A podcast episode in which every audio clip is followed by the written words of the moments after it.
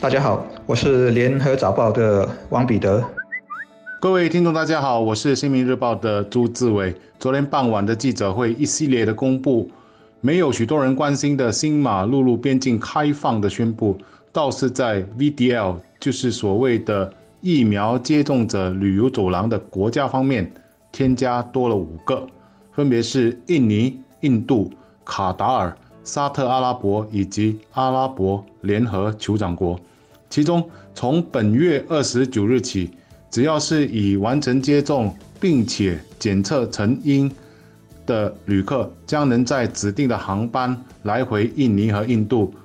与马来西亚、芬兰和瑞典的航空开放同步。而以卡达尔、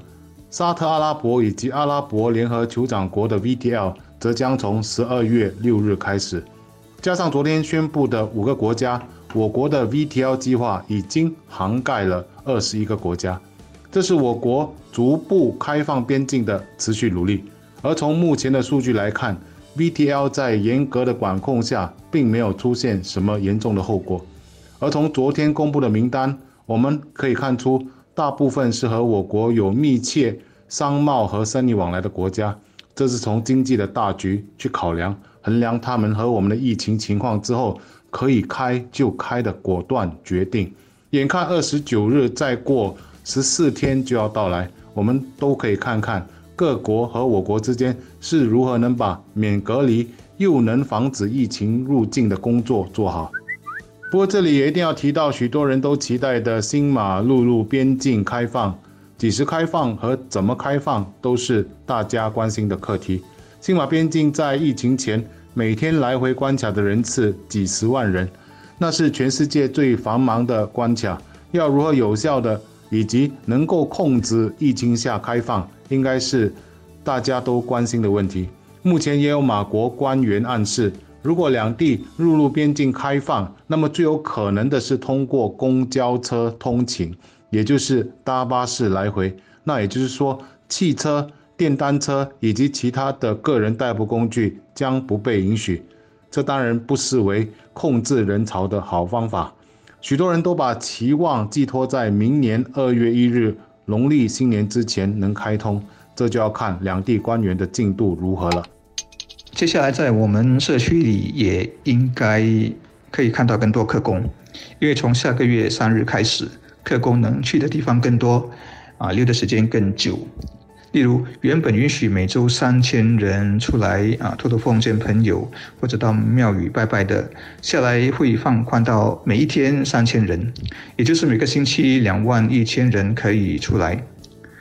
其实，客工确实很可怜。我们常觉得自己的生活被疫情干扰，整天喊郁闷、喊吃不消。客工这个群体的处境肯定比我们要糟糕许多。这一年多来，多数人每天都是两点一线，从宿舍到工地工作，再从工地回宿舍，一直单调的这么重复着。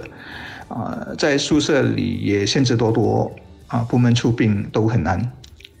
这里要强调的是，科工们出来之前都必须先检测，证明没有被感染，而且客工的接种率高达九十八八千以上。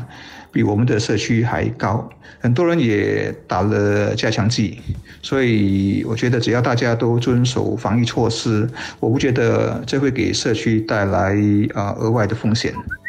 还有一项宣布和民生有关，那就是预计最快本月底开始，咖啡店和小贩中心只要能够证明他们有能力查看食客的接种情况和住址，就允许一户五人堂食。《